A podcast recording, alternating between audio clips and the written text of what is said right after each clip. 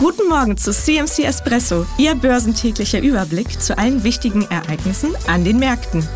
Mit Jochen Stanzel von CMC Markets. Hallo, Jochen Stanzel hier. Im saudischen Riyadh ist gerade das Who is Who der Finanzwelt versammelt. Lawrence Fink von BlackRock, die CEOs von HSBC, Citigroup, JP Morgan, Blackstone, Goldman Sachs, Ray Dalio, Hedgefondsmanager von Bridgewater, David Rubenstein von Carlyle. Die saßen alle an einem runden Tisch zusammen.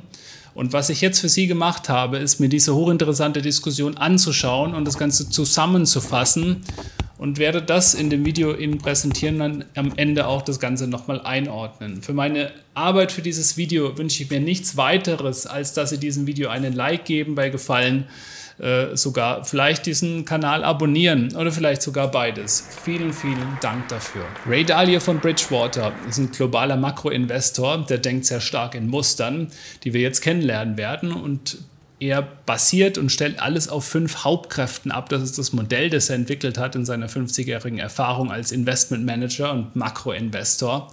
Und er schaut auch sehr stark in die Geschichte.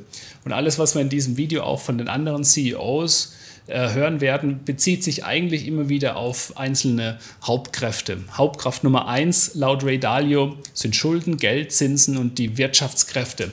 Diese erste Graph bezieht sich auf die finanziellen Mechanismen, die die Weltwirtschaft antreiben. Dalio stellt fest, dass die aktuelle wirtschaftliche Herausforderung, insbesondere die hohen Schulden, fast beispiellos in der Geschichte sind und nur mit dem Zeitraum 1935 bis 1945 verglichen werden können. Er impliziert, dass die historische Perspektive wichtig ist, um zu verstehen, wie sich solche Bedingungen entwickeln können und welche Auswirkungen sie möglicherweise haben werden.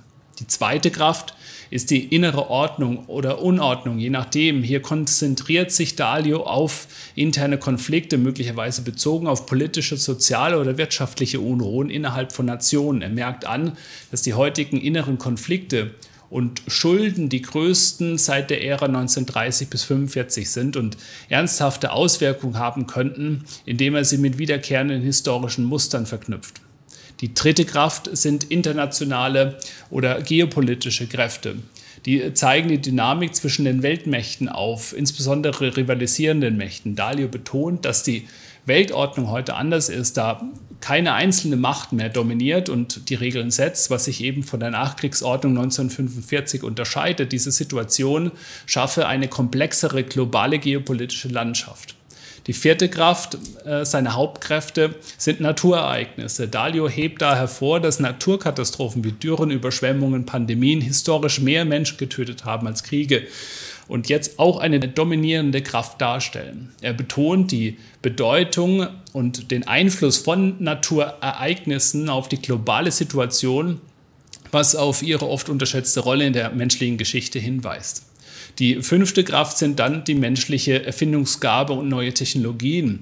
Da spricht Dalio von einer immerwährenden Präsenz menschlicher Erfindungsgabe und technologische Fortschritte, die spricht er an und wie diese Faktoren die Welt verändern. Diese Kräfte interagieren ständig mit den anderen vier Kräften und beeinflussen eben die globale Entwicklung. Dalio betont, seine Beobachtung, dass, wenn man diese Kräfte aus einer historischen Perspektive betrachtet, sie helfen können, aktuelle und zukünftige Entwicklungen besser zu verstehen. Er hebt die bevorstehenden Wahlen in den USA hervor, die sich auf unversöhnliche Differenzen in Bezug auf Reichtum und Macht konzentrieren und die wachsenden geopolitischen Spannungen spricht er ebenfalls an. Zusätzlich betont er eben die Klimafrage und betont die enormen Kosten, die die verursachen werden in Relation zum Beispiel zum ähm, globalen Bruttoinlandsprodukt. Seine Analyse legt nahe, dass ein historisches Verständnis dieser Kräfte entscheidend ist, um eben gegenwärtige Ereignisse und künftige Investmentchancen zu finden.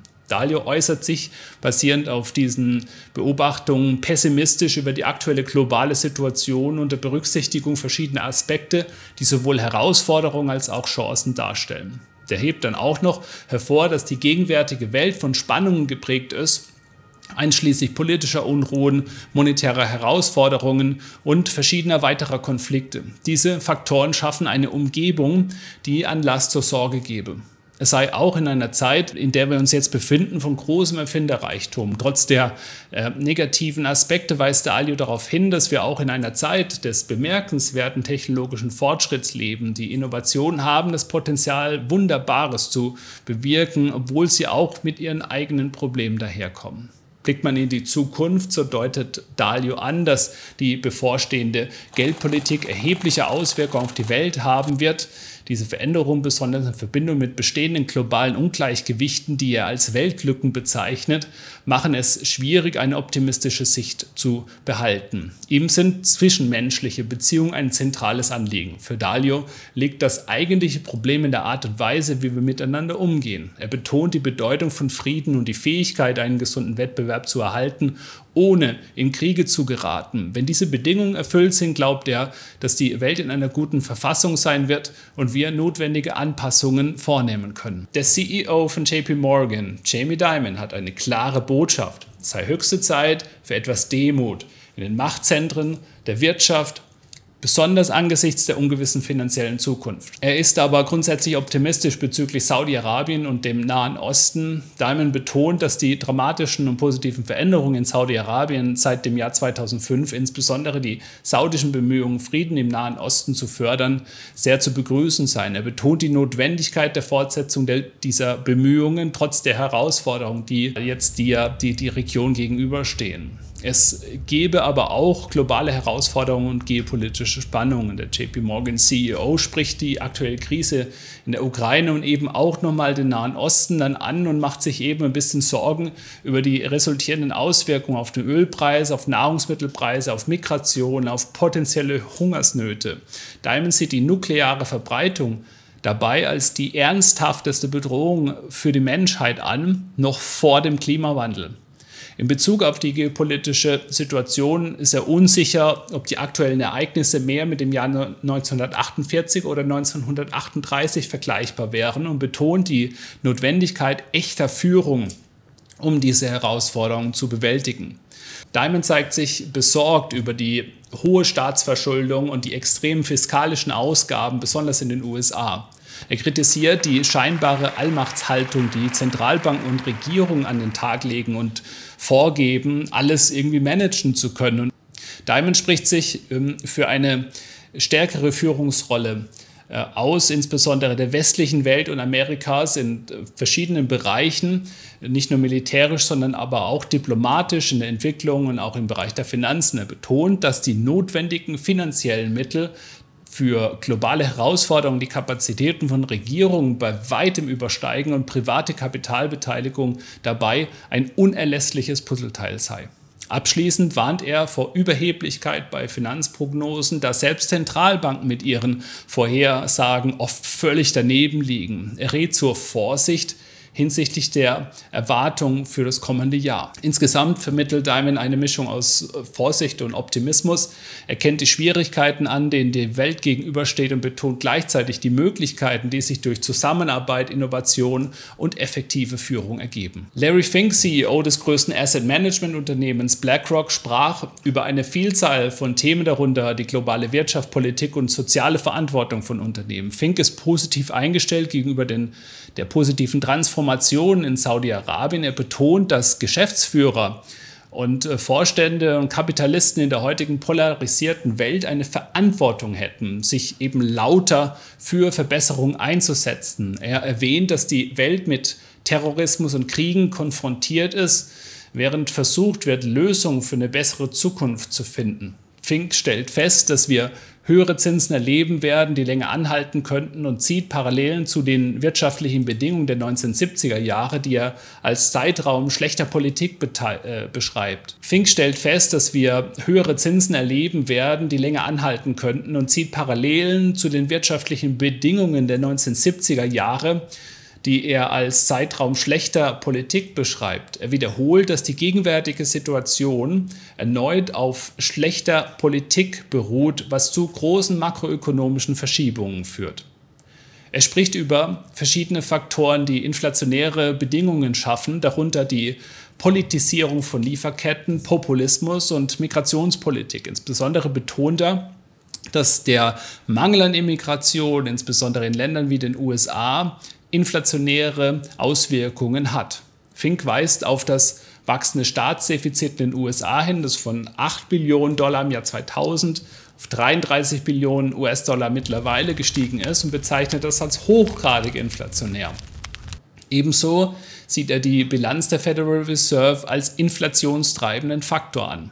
Fink merkt an, dass die anhaltend höheren Zinsen bedeuten, dass Investoren sehr geduldig sein müssen. Es bestehe die Möglichkeit, auch durch Abwarten ohne aktives Handeln positive Renditen erzielen zu können, spricht da die Zinsen an, die ja mittlerweile deutlich äh, angezogen haben. Fink glaubt nicht, dass es 2024 zu einer harten wirtschaftlichen Landung, also einer plötzlichen Abschwächung kommen wird, trotz der aktuellen finanzpolitischen Anreize, die inflationär wirken. Er spricht über die aktuellen Verhandlungen im Arbeitssektor, den Streik der Union Auto Workers in den USA, in denen erhebliche Lohnerhöhungen von 20 bis 25 Prozent diskutiert werden, was zeigt, dass die Wirtschaft aber grundsätzlich stark bleibt, auch wenn das inflationstreibend wirken könnte. Fink meint, dass die Federal Reserve die Zinsen wahrscheinlich noch weiter erhöhen müssen, wird im Jahr 2024, was zu einer möglichen harten Landung im Jahr 2025 führen könnte. Er hebt die Einzigartigkeit des US-Kapitalmarktes hervor und erwähnt, dass 98 Prozent aller Hypotheken festverzinsliche 30-jährige Hypotheken sind, was bedeutet, dass höhere Zinsen länger brauchen, um die Wirtschaft dann wirklich zu beeinflussen im Vergleich zu anderen Märkten wie zum Beispiel Europa.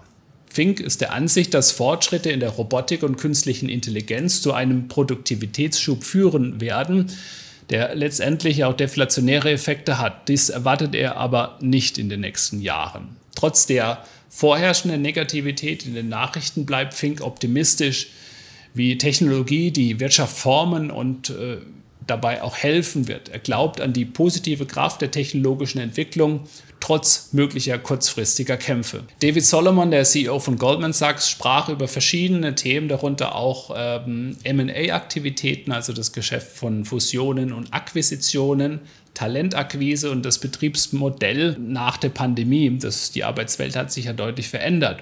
Insgesamt hebt, um da nicht auf jede Einzelheit einzugehen, hebt Solomon aber hervor, dass trotz kurzfristiger Unsicherheiten und Herausforderungen die langfristigen Aussichten positiv bleiben, sowohl in Bezug auf Geschäftsaktivitäten als auch auf das Anwerben und Halten von Talenten. Wir sehen hier also sehr kritische Äußerungen der CEOs der großen Finanzunternehmen zu der Geld- und Fiskalpolitik in den USA, aber auch weltweit aber versöhnliche Töne zum Konflikt im Nahen Osten, auch wenn das natürlich nicht völlig ohne Spuren an der Weltwirtschaft, im Ölpreis und so weiter vorbeigehen dürfte. Insgesamt darf man nach den Aussagen der versammelten Finanzgrößen optimistisch sein, dass trotz Widrigkeiten im Makroumfeld es sich immer lohnt, unternehmerisch tätig zu sein. Und gerade im Bereich Innovationen und Technologie dürften große Veränderungen auf uns warten. Trotzdem müssen Anleger wahrscheinlich geduldig sein, da die Zeit restriktiver Geldpolitik und hoher Zinsen noch nicht vorüber ist. Gold entwickelt sich derweil wie von der Tarantel gestochen. Schauen Sie sich jetzt dieses Video zu diesem Thema an.